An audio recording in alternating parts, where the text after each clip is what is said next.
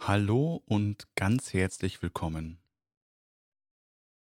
Es ist wirklich kurz vor Weihnachten und ich weiß nicht, was für dich die Weihnachtszeit bedeutet.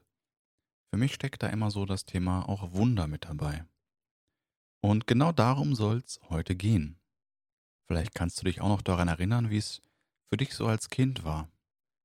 Ich war immer doch sehr, sehr aufgeregt zu diesen letzten paar Tage vor dem Heiligen Abend und auch den Weihnachtsfeiertagen, wo alles immer so ein bisschen ruhiger wurde. Aber die Ruhe war gar nicht so das Entscheidende, sondern so eine, eine schöne Vorfreude, eine Form der Begeisterung, ein freies Leben und gleichzeitig so geliebt fühlen und auch so zufrieden sein mit sich selbst.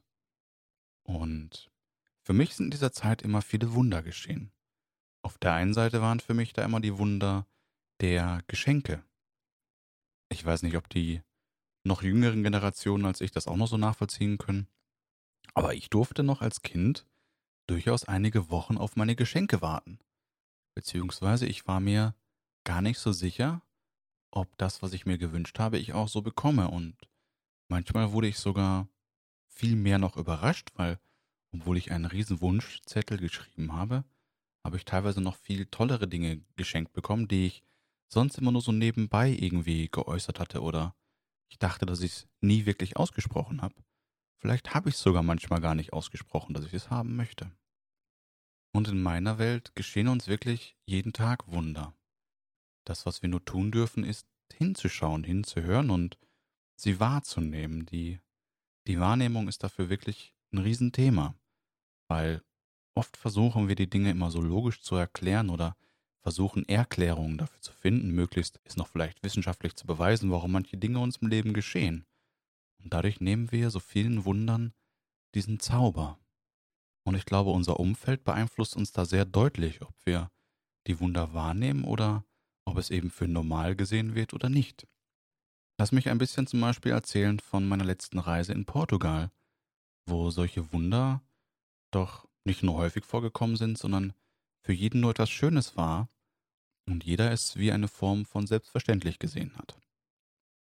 Das ist noch gar nicht so lange her. Ich bin im, ich glaube irgendwie Ende Oktober, November, wenn ich das richtig in Erinnerung habe, für knapp zweieinhalb, drei Wochen in Portugal gewesen. Und schon als ich dort angekommen bin, habe ich gemerkt, dass der Ort irgendwie so wie eine ganz tolle Magie trägt. Falls sich das interessiert, das ist das God's Paradise von äh, Mike Mönninghoff. Den findest du auch auf Facebook und auf sämtlichen anderen Plattformen. Einen wundervollen Ort, den er dort gerade erschafft. Und dort hatte ich wirklich unglaublich viele von, ich nenne es einfach mal Wundern. Andere Menschen würden es Zufall nennen oder irgendwie göttliche Fügung. Ich möchte es halt wirklich einfach nur Wunder nennen. Und die einfachen Dinge, die so anfangen, waren immer sozusagen, hey, wo ist eigentlich Steffi? Und keiner hat sie seit Stunden gesehen. Wir drehen uns um und auf einmal kommt sie durch die Tür. Und genau dieses Phänomen hatten wir fast täglich alleine mit verschiedenen Menschen, die teilweise Ewigkeiten nicht zu sehen waren und auf einmal auftauchten. Vielleicht kennst du das auch aus deinem Alltag, wenn du an Menschen denkst, die du vielleicht seit Jahren nicht mehr gehört hast.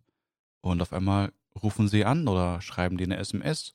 Manchmal kommt plötzlich ein Brief von ihnen oder ein bisschen moderner eine E-Mail. Und wir werten das immer nur ab und sagen, was für ein Zufall.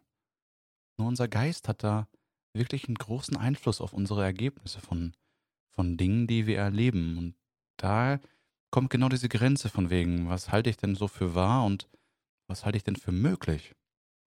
Eine so eine Situation, was für mich ein bisschen schwieriger wurde, das irgendwie anders zu erklären war, als wir eines Abends da saßen und zum Beispiel meinten, hey, für das Grundstück dort auf Portugal wäre es total cool, wenn wir einen Bagger hätten. So einen kleinen Bagger.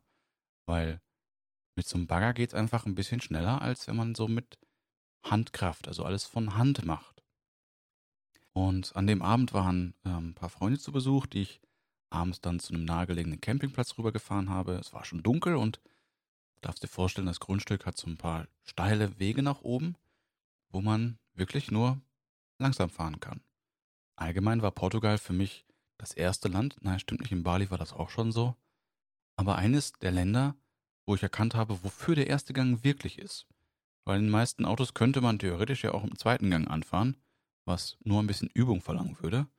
Aber in diesen Gängen und unter anderem für diesen Weg dort hoch brauchte ich wirklich den ersten Gang, weil anders geht das nicht. Also ich könnte vielleicht mit Vollgas hochfahren, aber ich wäre mir dann nicht so sicher, ob ich auf dem Weg draufbleiben würde, weil Schlaglöcher ist noch eine freundliche Definition.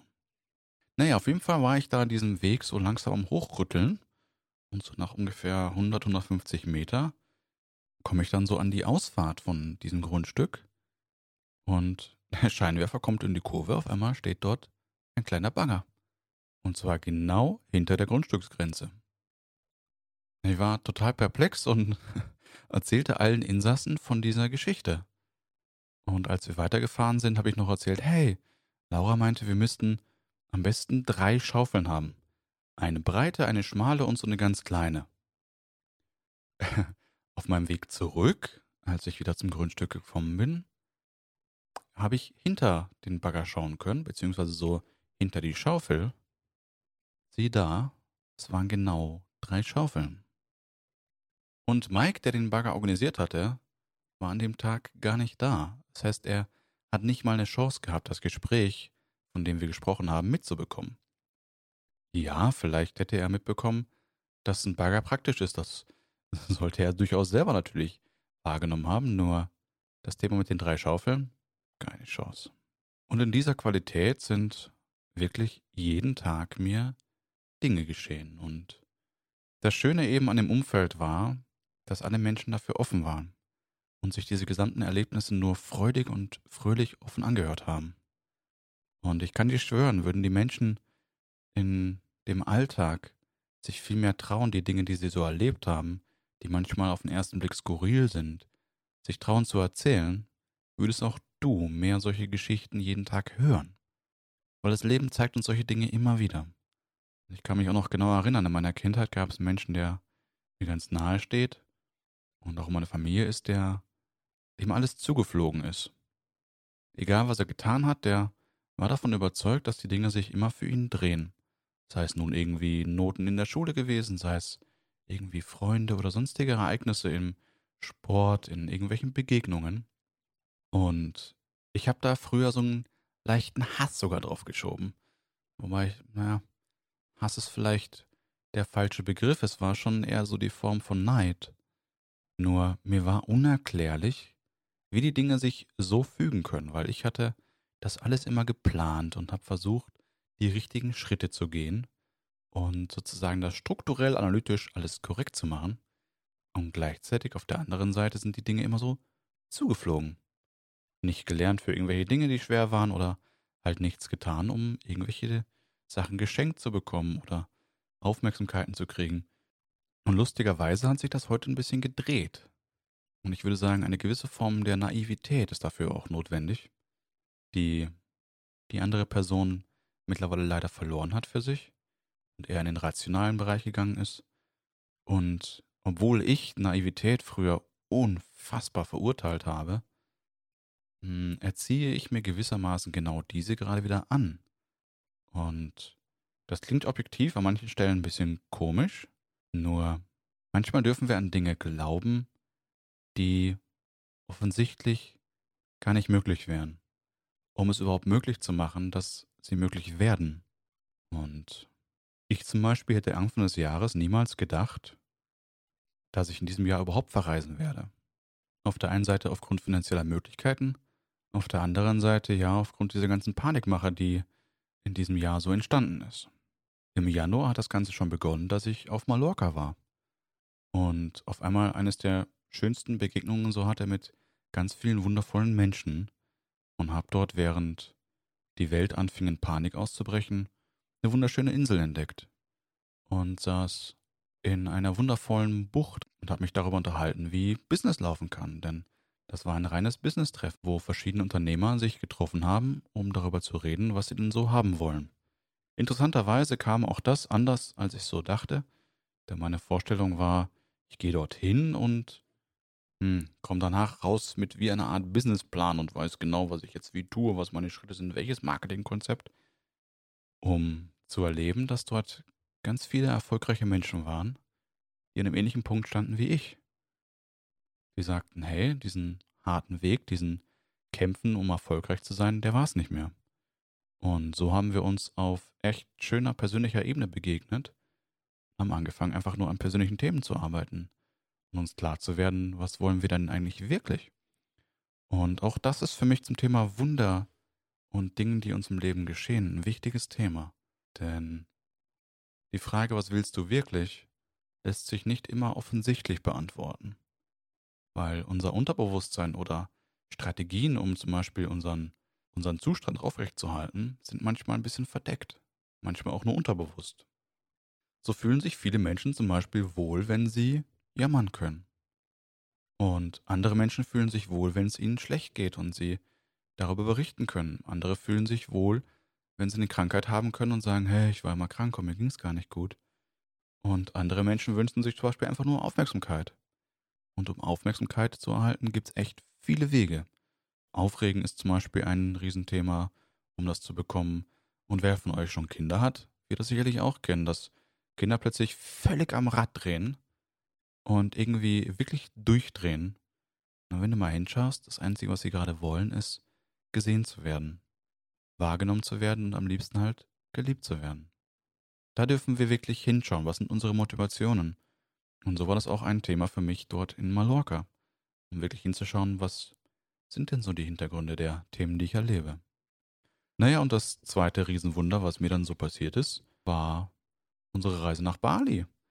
Wir wollten ursprünglich nur, ich glaube, wir sagten vier bis maximal sechs Wochen. In meinem Hinterkopf hatte ich schon so den Wunsch, okay, acht Wochen wären auch cool, weil das war das, was möglich war mit dem Visum. Also mit dem normalen Touristenvisum hätten wir nur acht Wochen bleiben können. Nun ja, wie sich das so alles auf der Welt entwickelt hat, war für uns da wirklich, lass es mich Gottes Segen nennen. Weil auf einmal wurde ein Notstand ausgerufen und die Visaregelung wurde aufgehoben. Und währenddessen alle Leute, die da um uns herum waren, in Panik ausgebrochen sind und mit irgendwelchen Rettungsfliegern, die vollgepropft waren bis zum geht nicht mehr, nach Hause fliegen und da irgendwie teilweise über drei Hops durch die Gegend gedschungelt sind.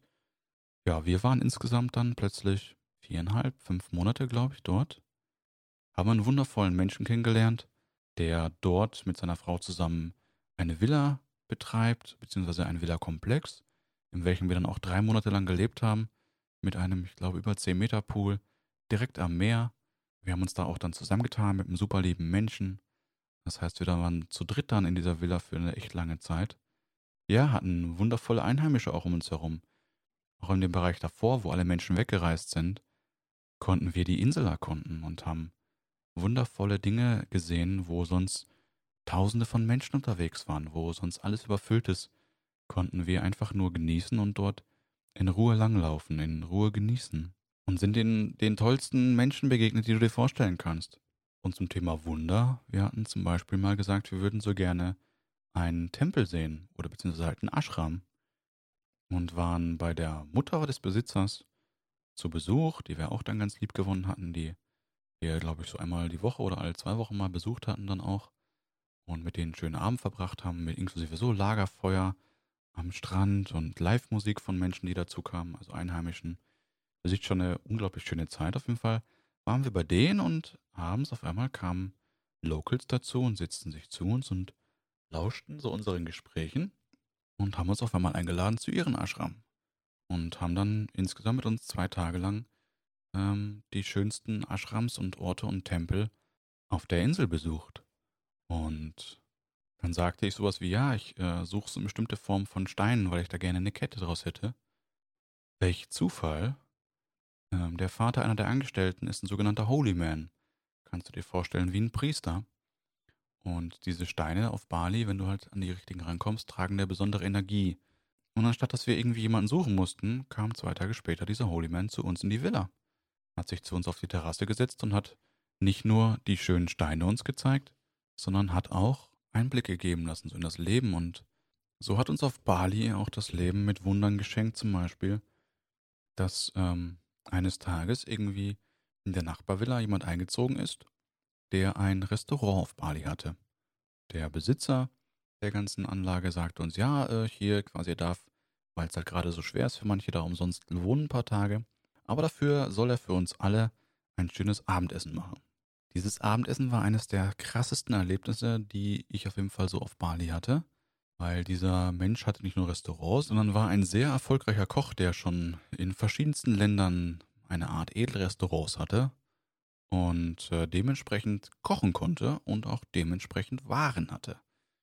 Und so hat er, weil halt auch sein Restaurant zumachen musste aufgrund mangelnder Gäste, aus seinem Lager so die schönsten Formen von, ich glaube, wir hatten Sparrows und Steaks und auf jeden Fall hat er uns unfassbar bekocht, hat das alles in seiner Villa nebenbei vorbereitet und einfach die fertigen Gerichte zu uns rüber serviert. So hatten wir auch mit diesem Koch gemeinsam einen wundervollen Abend, in dem er uns seine Lebensgeschichte erzählt hat, welche auch zum Thema Wunder sehr, sehr gut passt. Denn sein Lebensweg war nicht irgendwie so klipp und klar und easy und ich bin Koch geworden, war erst Tellerwäscher und hat dabei immer sehr aufmerksam beobachtet, was die Menschen um ihn herum tun, wie es denen so geht und was die Köche halt da so machen. Und nach langer Zeit war eines Abends so der Ruf, hey, ob er kurz oben aushelfen könnte, weil er hat eben im Unteruntergeschoss gearbeitet, um das Ganze zu reinigen, also in der Wäscherei, ich weiß nicht genau, wie man das dort nennt, in dem Gastrobereich, und ist ein Bereich hochgekommen zu den Köchen weil eben dort gerade mega Mangel war an Köchen, irgendwie ein paar Leute krank. Und er durfte in einem Teilbereich dort aushelfen, weil er da schon so oft zugeschaut hatte und ähm, das wohl irgendwie nebenbei mal ausprobiert hatte. Und ein bisschen abgekürzt, so ist dann seine Geschichte entstanden, wodurch er dann plötzlich Koch geworden ist. Nur der spannendste Teil an seinem Leben war, ihm sind halt auch schon viele schlechte Dinge passiert. Also Dinge, wo sein Restaurant schließen musste oder wo irgendwie Beziehungen zu Ende gegangen sind oder hm, verschiedene, lass mich einfach mal abkürzen, schreckliche Situationen. Und jetzt kommt der Punkt. Er sagte immer wieder, ist alles gut. Ich habe halt nur kurz in mich reingehört und habe dann einfach mich entschieden, was Neues zu tun. Und hat dann teilweise einfach alle Zelte abgerissen, ist dann zum Beispiel wegen einer Liebe nach Berlin gezogen und hat dort einfach ein neues Restaurant aufgemacht in einem ganz anderen Bereich und hat einfach eine ganz andere Küche angefangen zu kochen. Und so vergingen, glaube ich, insgesamt drei Stunden, wo er uns immer wieder Geschichten erzählte, wo alles wunderbar war und von heute auf morgen alles schrecklich geworden ist, alles zerstört war, er ganz ruhig blieb und einfach nur sagte, hm, ist alles gut? Gehe ich halt einen neuen Weg, mal gucken, cool. Und er vertraut bis heute darauf, dass sich in seinem Leben immer die Dinge so fügen, beziehungsweise dass sich immer eine neue Tür öffnet und er muss einfach nur sich entscheiden und sozusagen diesen Weg gehen. Du kannst dir vorstellen, wie verdattert wir nach diesen Stunden doch durchaus glückselig aber da saßen und diesen Abend so für uns Revue passieren haben lassen. Es kam für uns auch an einem sehr passenden Zeitpunkt, weil wir uns auch dort wieder zu dritt sehr intensiv damit beschäftigt haben, was wollen wir denn mal so tun? Wo soll denn unser Berufsleben hingehen und sind wir mit dem, was wir gerade tun, zufrieden oder was ist das, was uns wirklich Freude bereitet? Und so schenkt uns das Leben wirklich immer wieder Wunder die wir einfach nur wahrnehmen dürfen. Und ein bisschen dürfen wir dabei das Kindliche in uns wieder wecken, das Kindliche wieder hervorholen und darauf vertrauen, weil die Wunder uns immer wieder geschehen. Ja, und in diesem Sinne wünsche ich dir auch sehr wunderliche Weihnachten. Und vielleicht werden dir ja auch schon über diese Tage ein bisschen mehr deine Wunder, die in deinem Leben sind, bewusst. Und so passiert hier auch ein Wunder für eine Person, die danach gewünscht hat, indem ich mich nur verabschiede mit Tschüss.